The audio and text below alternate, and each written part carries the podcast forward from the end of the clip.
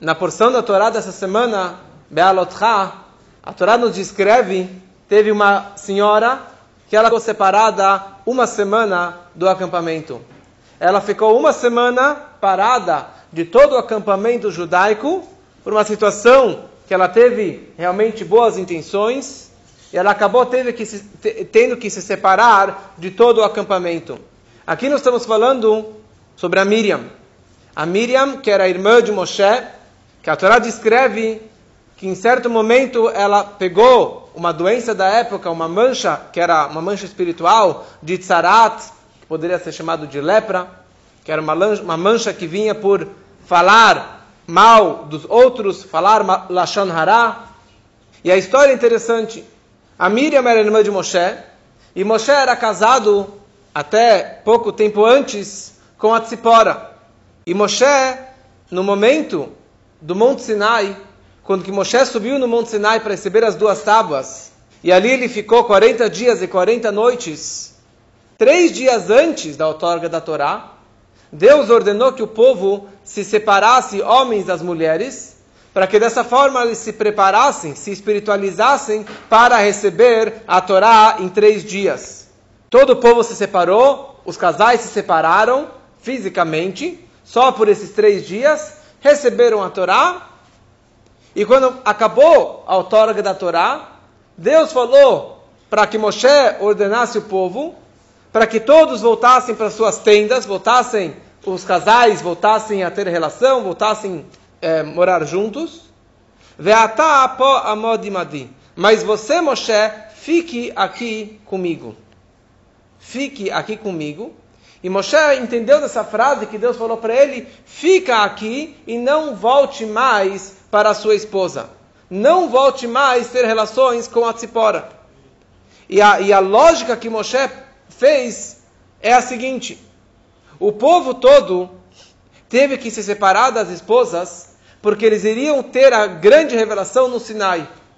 Então, para que tivesse uma pureza e uma meditação e um preparo espiritual melhor para ter essa revelação divina, eles precisavam se separar por três dias para receber no momento exato os dez mandamentos no Monte Sinai. Só que eu não sou assim. Deus se revela para mim, disse Moisés, o tempo todo. Qualquer hora do dia, qualquer hora da noite, pleno dia, acordado, Deus aparece para mim e se revela uma mensagem, uma profecia, uma bênção, alguma mensagem para o povo. Então eu não posso estar impuro. Eu não posso estar realmente numa situação que Deus apareça e eu esteja impuro. Então, sabe o que? Eu vou separar da minha mulher para sempre. Essa foi o cálculo, a lógica que Moshe ele fez por si só. E o Talmud descreve que três coisas Moisés, Moshe, decidiu fazer por conta própria, por pela sua lógica, não porque Deus ordenou. E depois, mais para frente, Deus carimbou, Deus concordou com ele. Uma coisa foi a quebra das tábuas, que Deus não falou para que ele quebrasse as tábuas quando ele avistou o bezerro de ouro. Ele quebrou e Deus depois elogiou e agradeceu que ele quebrou as tábuas. A segunda coisa é essa situação, que Moshe separou da mulher por conta própria, mas depois Deus falou: Olha, bem feito, você realmente fica aqui comigo e não volte mais para sua esposa. E ele deu realmente o divórcio, deu o gueto para Tzipora. Só que ninguém sabia disso. Porque Moshe estava o tempo todo falando com Deus e mal voltava para casa. Só que a irmã de Moshe, a irmã mais velha, ela ficou meio encucada. A Tzipora falou, ah, desculpa, a Miriam falou, eu estou vendo que a Tzipora, ela perguntou para a cunhada, falou, estou vendo que você não está mais é, se maquiando, você não está mais é, colocando joias e estando realmente bonita como que normalmente você estava. Por que isso, minha cunhada? Por que realmente você está dessa forma? Falar, ah, sabe, seu irmão não está mais comigo. Seu irmão não, não olha mais para mim. Então eu não preciso mais caprichar para estar com ele. Falou, como assim não está mais com você? É, desde a autória da Torá no Monte Sinai, Moshe não está mais comigo. E daí a Miriam subiu o sangue. Ela falou, eu sou a irmã mais velha. Eu tenho uma responsabilidade pela, pelo meu caçula. Então eu vou dar uma eu vou dar, ter uma conversa com ele. E na verdade, a Miriam, ela começou a pensar, olha, se Moshe separou da Tzipora, significa que eles tinham dois filhos, dois filhos, e não vai ter mais filhos. E vai parar por aí. Que mensagem, que lição de moral para o povo é essa que Moshe está dando? Eu me lembro 80 anos atrás, 81 anos atrás, quando meus pais estavam lá no Egito, em pleno decreto do faraó, que todo menino que nascesse precisava ser jogado no Nilo, e assim era feito, todo menino que nascia era afundado no Nilo, era afogado no Nilo. Então meu pai, que era o líder no Egito, ele divorciou da minha mãe, da Yochevet. Por quê? Por que eu vou continuar casado para ter filhos se ele vai ser morto amanhã? Foi uma boa decisão. A Miriam, eu, quando eu tinha cinco anos, eu virei para o meu pai, eu falei, papai, com todo respeito, mas o senhor está fazendo um decreto pior do que o faraó. Porque o faraó decretou que os meninos fossem mortos, mas não as meninas. E o senhor está matando meninos e meninas, não, tem, não vai ter a próxima geração. E o decreto do faraó não é certeza que todo mundo vai acatar, que todo mundo vai seguir o decreto do faraó. Muitos continuaram tendo filhos, escondendo, como o próprio Moshe depois. E o pai caiu a ficha, o pai falou: Olha, realmente você tem razão, minha filha. E ele voltou a casar com a mãe, fez uma rupá novamente. A Miriam com a Haron, o irmão, seguraram a rupá dos pais. E nove meses, seis meses depois, nasceu o pequeno Moshe. E daí colocou no Nilo. E eu acompanhei a cestinha do Moisés no Nilo. E daí a filha do faraó pegou e toda aquela história que já conhecemos. Em outras palavras, você existe graças a mim. Você está no mundo por causa desse meu approach, que você não pode ter medo de nada, você não pode se afastar do material, você tem que continuar casado, continuar tendo filhos. E agora, de repente, Moshe separou da mulher. Então a Miriam, ela, como irmã mais velha, ela tinha essa responsabilidade, ela sentiu a responsabilidade de dar um chega para lá no Moshe.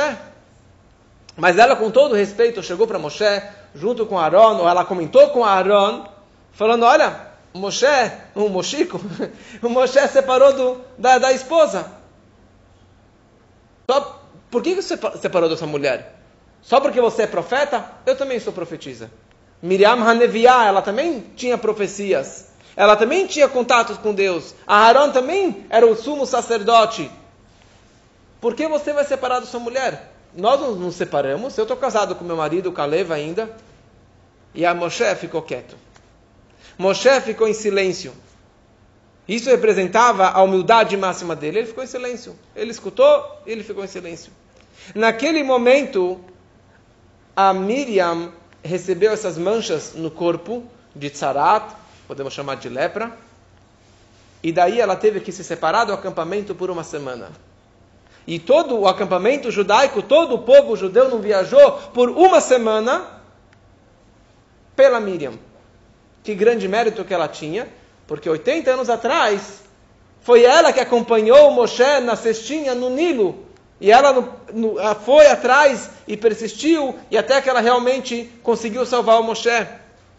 Então o povo todo esperou por ela uma semana que não continuaram a viagem, a jornada. E aliás, no Sidur, na reza diária, toda manhã, existem seis lembranças que precisamos lembrar diariamente. E uma delas é: lembre o que Deus fez pela Miriam. Deus fez que o povo inteiro não viajasse pelo mérito da Miriam, que ela protegeu e salvou Moshe lá para trás. Mas a gente pensa um pouquinho, o que ela fez de errado? Qual foi o problema de Miriam de de dar uma orientação para o irmão para que ele voltasse a casar com a esposa. E naquela hora, na verdade, na hora que, que a Miriam, ela deu essa, vamos chamar de bronca no Moshe, apareceu Deus, chamou a Miriam e a Aaron e falou: Como que vocês se atrevem a falar contra meu servo, meu Moshe Rabbeinu? Moshe é a pessoa mais humilde da face da terra. Moshe, vocês estão se comparando com ele no nível da profecia? Vocês se acham profetas? Vocês acham que vocês. Sim, vocês são profetas. Mas o nível de Moshe é outros 500. A elevação de Moshe, a conexão de Moshe que ele tem comigo, disse Deus, é pé el pé da berbo. Eu falo com ele boca a boca, face a face. 24/7 available. O tempo todo que Moshe quiser falar comigo, eu estou lá.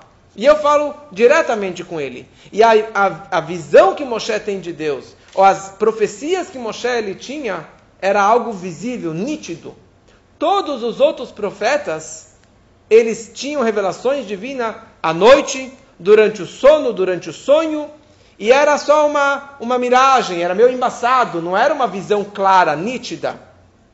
Moshe era durante o dia, acordado, face a face com Deus, boca a boca com Deus. E eu aprovei o fato que ele separou da mulher dele. Então, como vocês têm a coragem de falar contra Moshe Rabbeinu? Mas tem os dois lados da história. Tem a intenção da Miriam de querer trazer mais filhos para o mundo, trazer mais gerações para o mundo. E tem o Moshe sendo muito humilde e de ele foi um cálculo dele, foi uma lógica dele separar da mulher, e em dois momentos Deus aprovou essa separação.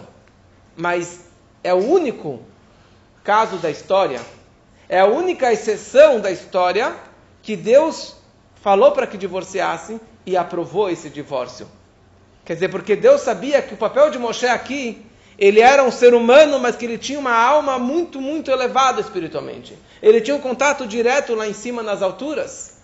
Então, era muito difícil dele conseguir estar o tempo todo falando com Deus, pegando a Torá, pegando as mitzvot, as mensagens, as transmissões para o povo, e ao mesmo tempo estar pé no chão. Ele conseguia ter esse equilíbrio mas não junto com a mulher. Mas por outro lado, a Miriam, ela não errou tão feio. A Kavaná, a intenção dela era maravilhosa. A intenção da Miriam era de trazer mais filhos para o mundo, de trazer mais gerações para o mundo. Como que ela falou 80 anos atrás, se eu não tivesse falado com meus pais, convencido meu pai, meus pais com 5 anos de idade, você, Moshe, não existiria. E essa, na verdade, é uma das mensagens para a nossa vida. Muitos se preocupam, bom, já tenho um filho, já tenho dois filhos, a escola é muito cara, seguro-saúde é muito caro, é difícil ter filhos, é difícil educar os filhos, a preocupação é muito grande, já tenho tantos gastos, eu não vou ter mais filhos, pronto. Dois filhos, dois cachorros, é o suficiente, não preciso mais do que isso. Mas vem a Miriam e nos ensina, não. A única exceção da história foi a Tzipora, foi Moshe Rabbeinu. A única exceção foi o Moshe Rabbeinu, por uma questão porque Deus orientou, Deus aprovou que ele separasse da esposa. Mas na nossa vida, nós precisamos ter filhos e mais filhos. Você falar, bom, já estou numa idade que não vou ter mais filhos. Então, o que, que seria filhos na nossa vida? Filhos também são chamados de Maasim Tovim.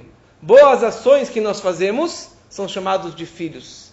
Se você faz mitzvot, se você ajuda as próximas, os outros, se você consegue compartilhar a bondade, dar um sorriso para o próximo, dar uma tzedakah, você dá um apoio, dá um abraço, ou qualquer mitzvah que você está fazendo, você está criando filhos. Você está criando novas luzes, novas brachot para dentro do mundo. Então a mensagem fica que todos tomemos decisões de fazer boas ações, de fazer mais filhos, aqueles que podem fazer mais filhos, que façam mais filhos e que tragam mais luz para o mundo, que tragam mais brachot, porque o Talmud escreve que cada filho ele vem com uma, uma sacolinha. Cada filho ele vem com um pécale, ele vem com uma sacola de brachot, de saúde, de sustento, de alegrias para a família. E isso, na verdade, você pode deixar nas costas de Deus que Ele vai ajudar realmente a pagar essas contas e que possamos nos reunir em momentos de alegrias para todos, se Deus quiser.